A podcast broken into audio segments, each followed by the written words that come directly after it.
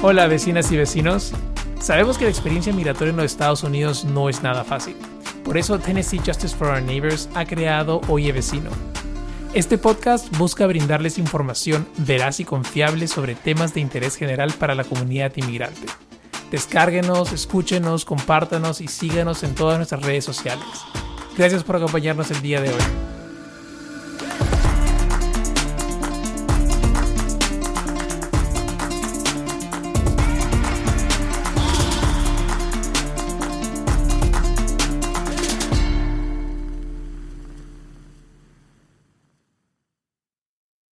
Bienvenidos a Oye Vecino, mi nombre es Álvaro Manrique Barrenechea. Vecinos, estamos a pocos días de iniciar la campaña de The Big Payback. ¿Saben qué es? Por los últimos siete años, en el mes de mayo, la comunidad del área central de Tennessee ha organizado un evento en línea que busca recaudar fondos para las diversas organizaciones sin fines de lucro que brindan servicios a la comunidad. Cada año aproximadamente 900 organizaciones participan de este evento promoviendo sus servicios y recibiendo apoyo de miles de contribuyentes. Este año estaremos nuevamente participando en The Big Payback y necesitamos de todo su apoyo, no solamente para continuar produciendo episodios de Oye Vecino, sino para continuar brindando servicios legales a miles de personas que lo necesitan. Para realizar una donación y colaborar con Tennessee Justice for Our Neighbors y nuestros programas, sigan el enlace que se encuentra en la descripción de este episodio. Ahora entremos al tema del episodio de hoy.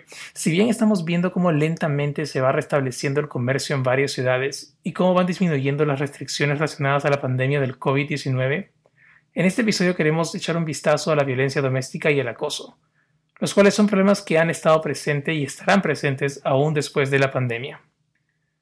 En el mes de febrero de 2021, la revista Time reportó acerca de encuestas alrededor del mundo las cuales mostraban el incremento en abuso doméstico desde enero de 2020. Este incremento era considerable comparado con el mismo estudio llevado a cabo en el 2019.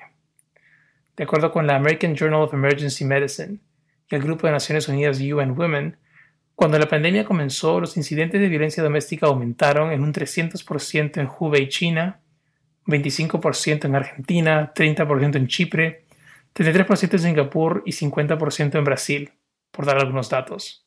En Estados Unidos la situación es igual de preocupante. Los departamentos de policía han reportado incrementos en ciudades alrededor del país. Por citar algunos ejemplos, en San Antonio, Texas, 18%, Portland, Oregon, 22% y en la ciudad de Nueva York en un 10%. Y el día de hoy tengo dos invitadas que trabajan para la Tennessee Coalition to End Domestic Violence. Ah, dejaré que ellas se presenten en un momento, pero es Mayra Frías y Beatriz Zamora. Beatriz, puedes comenzar tú comentándonos un poco de, eh, qué haces en Tennessee Coalition to Domestic Violence. Sí, claro. Eh, yo me llamo Beatriz Zamora, eh, vengo de padres españoles que se vinieron aquí de jóvenes para estudiar. Mm, he estado aquí, he estado allí, la verdad es que he vivido y ido al colegio en los dos países.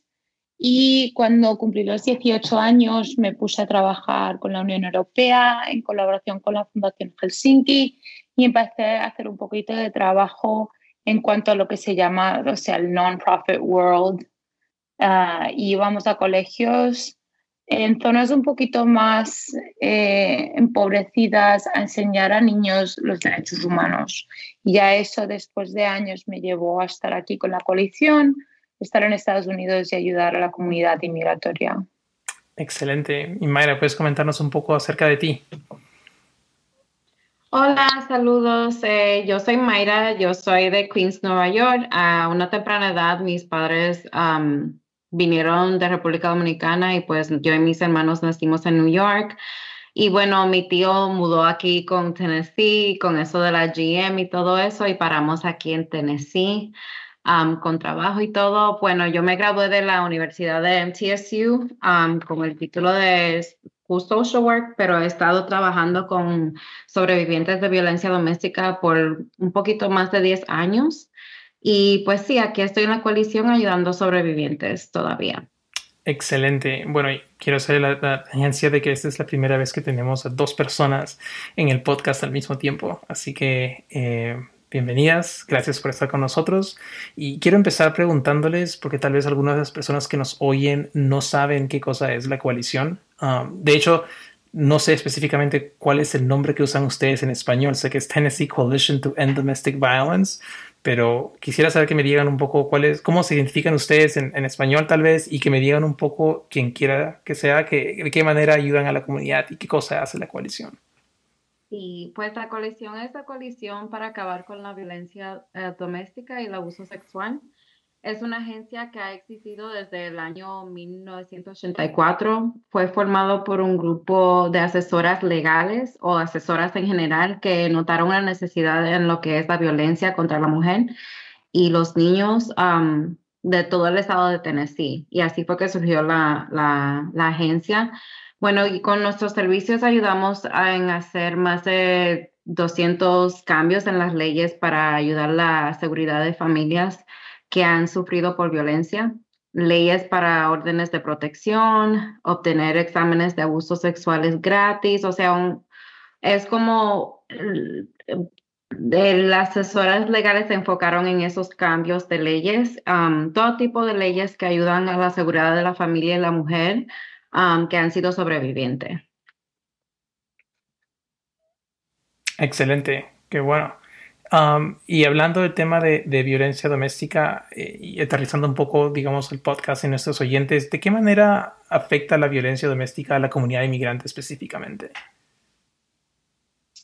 Pues la verdad es que vemos muchas situaciones en donde la violencia doméstica puede ser un poquito más grave en cuanto viene a la comunidad inmigratoria y esto tiene que ver pues completamente con el caso de que se les puede meter miedo este, un tema de control se les puede meter miedo en cuanto el derecho a llamar a la policía. Entonces, tienes a gente que tiene un miedo de que sean deportados porque están completamente indocumentados en este país y mucha gente usa eso como un tema de control. Dice, usted no puede llamar a la policía porque si no vas a ir a la cárcel y te van a llevar a tu país. Aunque nosotros sabemos que eso no sea verdad, que cada persona que esté aquí tenga el derecho de llamar a la policía. Entonces, por ese tema vemos bastantes más problemas y también por ese tema vemos problemas de si es una pareja íntima, si te quieres divorciar, empiezas a pensar, voy a tener yo derecho a los niños, eh, puedo ir a las cortes de divorcio.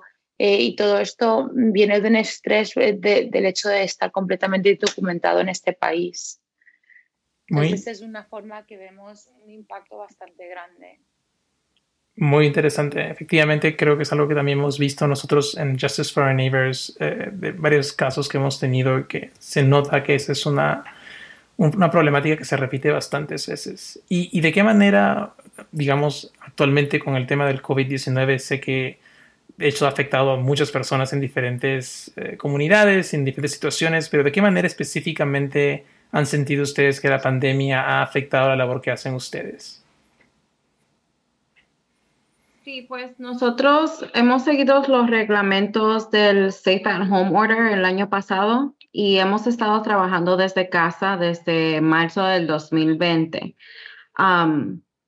Nos hemos adaptado a este proceso ¿no? y hemos eh, tenido que trabajar con nuestros clientes en cuanto a lo que es la traducción y ayudas de tecnologías, ya que como sabemos lo, nuestros clientes hispanos especialmente no usan tanto la tecnología es algo que se ve mayormente en la, en la bueno, en los niños, más que nada los jóvenes, eh, usan mucho más la tecnología. Entonces, cuando tenemos alguien que, que nunca ha tocado, bueno, vamos a, que nunca ha escuchado de Zoom, entonces sí hemos eh, usado bastante tiempo en tratar de entrenarlos en eso y, y agarrar eh, firmas de los clientes y en ese, ese proceso. Pero sí nos hemos adaptado y estamos tratando de de comenzar a ver clientes en la oficina, pero todavía estamos trabajando de casa.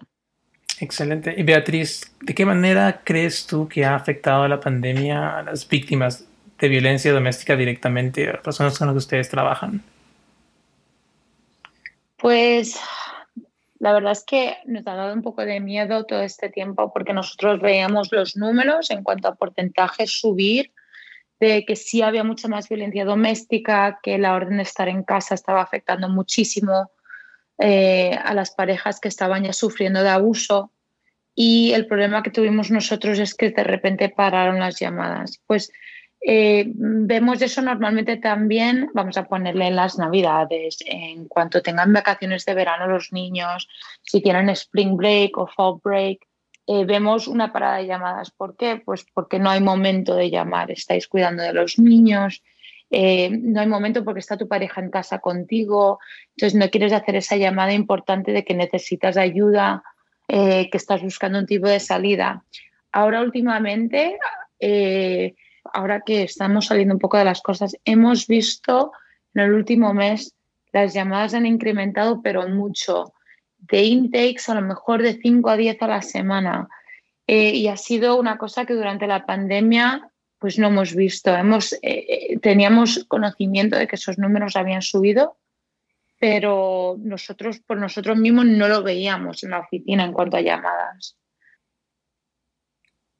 Excelente, muy interesante.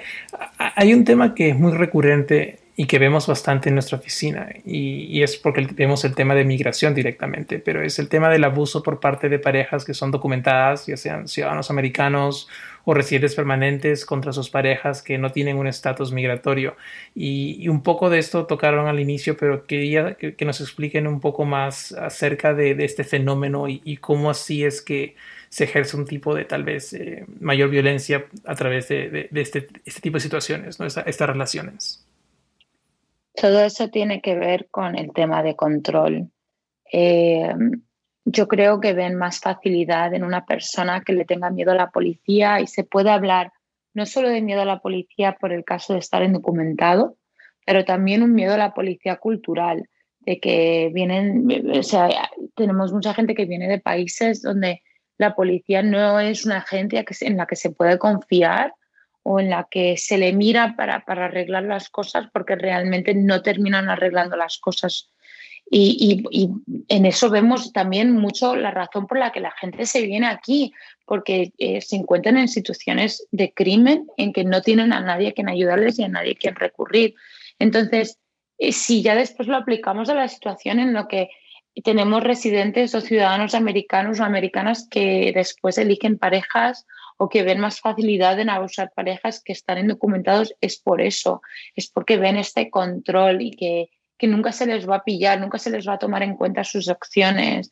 Y después a la misma vez este abuso mental de que tú no puedes llamar a la policía porque te vamos a quitar los hijos, porque te, te van a llevar a tu país, porque no tienes ningún derecho ningún tipo de, de ayuda de la policía son este control está, y, la verdad es que muchas veces eh, les controlan y les manipulan para creer estas cosas, porque lo vuelvo a decir, mm, siempre van a tener el derecho a llamar a la policía. Y yo lo he visto aquí en Davidson County. Siempre cabe la posibilidad, claro, ahí hay un miedo donde, donde vamos a decir, tienes el miedo de que te deporten. Pero yo en una, una situación de violencia doméstica, mientras que he estado trabajando con la coalición, que ya llevo tres años, Nunca he visto que una mujer que haya llamado, un hombre que haya llamado por, por una situación de violencia doméstica, que a esa persona le hayan deportado, que la hayan puesto en manos de ICE. Eh, al contrario, siempre lo que he visto es que en algunas situaciones, especialmente si están fuera de Davidson County, lo que han hecho es deportar al abusador. Es un fenómeno muy interesante, gracias por, por, la diligencia. Ahora, eh, la violencia doméstica es una situación que muchas veces, eh, y creo que tiene que ver un tema cultural también, pero, tal vez no necesariamente así, pero se piensa que solamente afecta a mujeres, eh, y esto lo hemos visto en la oficina varias veces. Pero podrían darnos ustedes un poco de, de su forma de, de, ver las cosas o digamos qué experiencia han tenido trabajando en la organización acerca de este tipo de, de situaciones. Sí, pues en realidad ese no es el caso. hay muchos sobrevivientes de abuso sexual, al igual que violencia doméstica entre hombres, niños y en la comunidad de LGBTQ. vemos pocos, pero también tomamos en cuenta que hay un estigma que los hombres no sufren por violencia y sí lo hay.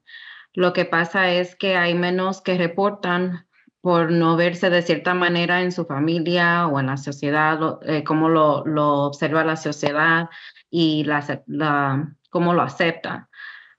También cuando los hombres reportan abuso a las policías y los detectives y las cortes en generales, ellos no brindan el mismo apoyo que la brindan a las mujeres. Y también podríamos decir que en, en cuanto a los refugios, muchos no aceptan a hombres, aceptan mayormente mujeres y niños y no hay mucha ayuda. Eh, pero sí le afecta a todos en general. Es el tema de la violencia doméstica y el abuso sexual es bien común también entre los hombres y los niños. Un por ciento más grande entre mujeres, pero definitivamente afecta a todas las, a, a todos en general. ¿Y, qué es lo más complicado de trabajar con personas con violencia doméstica o qué experiencia nos pueden contar ustedes de manera personal que, que, digamos, cómo, cómo lidian con esto? Pues no sabemos, nunca sabemos qué tan seguras o seguros estén los sobrevivientes. Eso es un, uno grande para mi clínica, en especial antes de hacer algo, antes de hacer algo legal con nuestros clientes, tenemos que asegurarnos de que están en, un lugar a salvo. la seguridad es definitivamente lo más importante en cuanto, en cuanto a la, cómo se complique el caso, en cuanto a lo legal. si es un caso civil, por ejemplo, es definitivamente bien importante de que estén seguros antes de hacer cualquier actividad en cuanto a lo legal y para mi clínica en específica y y bueno, en, la violencia doméstica y también con la de inmigración también. Yo creo que para la de inmigración lo más difícil puede llegar a ser el caso de que cuando estás montando una aplicación inmigratoria y cuando estás solicitando mm, los tipos de solicitudes que hacemos nosotros, que sea de visa U, que sea de BAWA, que sea de asilo, que sea de tráfico, pues eh, muchas veces tienes que como revivir el trauma que sufriste para poder mm, pues pedir ese tipo de visa. Entonces, no, no sé cómo de familiarizados estáis con, con, lo que hace el trauma con la memoria, pero puede llegar a, a, confundir las memorias, a poner cosas fuera de lugar. Entonces, para mí lo más difícil es tener que revivir esta historia con estas personas, ver el trauma, cómo les afecta. Y después también es eso, de intentar montar la historia de una manera que, que tome cuerpo, porque, porque mm, hay muchas cosas que ellos no se acuerdan. Y, y, cuando tienen que revivir esto, especialmente si estamos trabajando con algún terapista, es volver a vivirlo y no solo eso, pero volver a recordar ciertas cosas. Y para mí eso es, es muy difícil con todas las edades, más que nada con los jóvenes, especialmente cuando pasó el abuso de joven y ahora son un poquito más mayores, pero con, realmente con personas de todas las edades es una cosa que, que puede ser bastante difícil volver a vivir con ellos. Me imagino, ah, me imagino que eso debe ser un, un, tema muy, muy delicado, obviamente, con el tema de las aplicaciones que tienen que ver con este tipo de, de situaciones extremas particularmente en esta oficina también tenemos casos similares y obviamente el, el, revivir todas esas situaciones son particularmente difíciles para todos nuestros clientes. Y, un tema ligado un poco a la violencia doméstica, bueno, bien ligado es el tema del acoso sexual y entiendo que ustedes también brindan apoyo específicamente para víctimas de este tipo de situaciones. ¿De qué manera nos podrían comentar un poco tal vez de qué manera se, se brinda ayuda a personas que han sido víctimas de, de acoso? Sí, pues la clínica en la que yo trabajo es um, la clínica de abuso sexual. Nosotros podemos ayudar en ayudar a, sobrevivientes a agarrar una orden de protección. Um, si tienen problemas pues, con alguna propiedad, un apartamento o una casa en el que alquilan, donde pasó el acoso, el abuso, nosotros podríamos ayudar en eso del housing, en el tema de, de las propiedades y de renta también si, si el acoso en el trabajo, en las universidades, en las escuelas, todo en lo que es el legal y surgiere del, del acoso sexual, podríamos ayudar. podemos asesorar también con problemas criminales que se presenten y ayudar a esa comunidad y referencia de la comunidad, ya sea consejera y consejeras y bueno, ayuda en general en cuanto a reportar y en buscar a personas que hablen español que le puedan ayudar a esa comunidad. nosotras también hablamos español, so pueden definitivamente llamar a nuestras oficinas y nosotros lo podemos ayudar en eso de navegar en, el, tema criminal del acoso. que es muy importante porque creo que bastante, bastantes, en bastantes ocasiones, más que nada una persona busca la manera de, orientarse para poder llegar a una solución. Muchas veces creo que justamente no, no sabemos a quién acudir, dónde acudir o, qué significa o cómo va a ser el proceso. Eh, ¿Esas clínicas que tienen ustedes están disponibles para cualquier persona? ¿Hay algún tipo de requisito? ¿Y cuándo se dan? ¿Y cómo una persona se entera cuándo van a haber clínicas? Sí, para nuestra clínica, los servicios de nuestra clínica son completamente gratuitos. ayudamos a personas de 11 años en adelante. El problema legal eh, tiene que surgir del acoso que sucedió y bueno, esos son los, mayores requisitos de recibir servicios en nuestra clínica. Eh, pero esa es para la clínica de Mayra. En la clínica de inmigrantes nosotros no tenemos la edad puesta, o sea, puede ser de cualquier edad. Nosotros sí tenemos de violencia doméstica y eso cuando se mira la violencia doméstica yo creo que muchas veces se piensa en abuso entre personas íntimas, entre parejas, pero eso también puede llegar a ser violencia doméstica en cuanto venga la relación entre padres y hijos, eh, cualquier tipo de situación en donde la gente está viviendo juntas y hay una situación de abuso. Eh, y el acoso sexual, la trata, la trata laboral. Eh, podemos ayudar a la gente con, todo tipo de cosas. Para el asilo, en este momento no estamos manejando el asilo, pero sí podemos eh, ayudar a encontrar algún abogado. El asilo normalmente en el que podemos ayudar a hacer referencias y podemos seguir con la consulta es si estás buscando asilo por problemas de violencia doméstica o acoso sexual que tuviste en tu país. Excelente. Y Beatriz, uh, Mayra, ¿cómo, eh, tal vez, este, de qué manera uno se entera de, la clínica o cómo accede? ¿Uno tiene que llamar para poder eh, comunicarse y obtener una cita o es simplemente en algún lugar específico de algún día de la semana? ¿De qué manera una persona puede enterarse cuando suceden las clínicas? Sí, nosotros ah, estamos abiertos de 8 a 5 de la a 8 a 5 y media de la tarde de lunes a miércoles y de 8 a 5 um, disponibles los jueves. Eh, puede, puede tratar de entrar a la página de la coalition, es TN Coalition con T. .org, uh, puede llamar a las oficinas de nosotros al 615 386 9406 nosotros estamos también en Facebook, en, Instagram y en Twitter. No puede dar follow a Tennessee Coalition. Ahí no encontrará. Ahí puede llamar y preguntar por Beatriz si necesita los servicios de Beatriz y también puede preguntar por mí.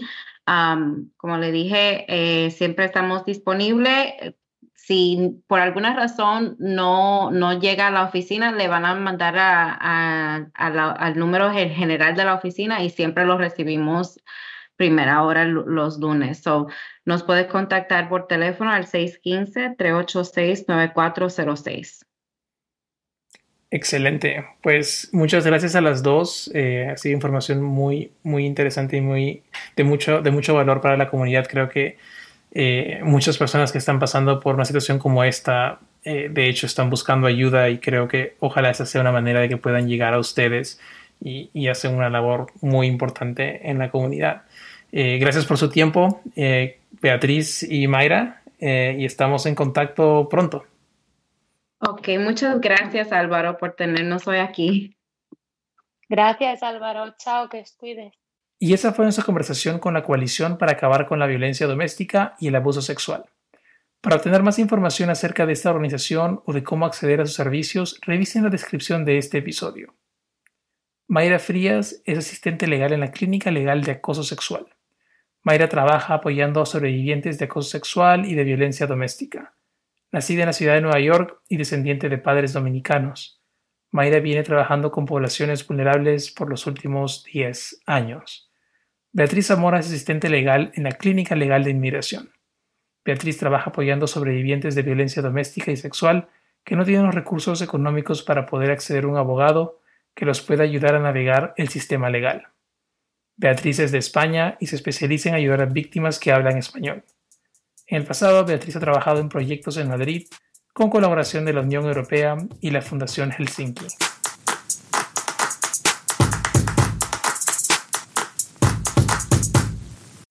Vecinos, ¿han escuchado acerca de nuestro programa Familias Unidas? El año pasado, Tennessee Justice for Our Neighbors lanzó una iniciativa que busca educar a familias acerca de diversos temas que son de interés para la comunidad inmigrante. ¿Quiere entender mejor el sistema migratorio? ¿Quiere saber dónde conseguir un abogado que lo ayude en algún tema legal? ¿Quiere saber cuáles son sus derechos y obligaciones en los Estados Unidos? Estos y otros temas son desarrollados a lo largo de cinco semanas. Las clases son gratuitas y virtuales.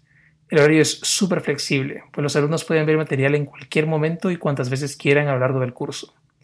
Ya arrancamos con el primer grupo de estudiantes en abril, pero no se preocupen, pues empezaremos una nueva clase en el mes de junio.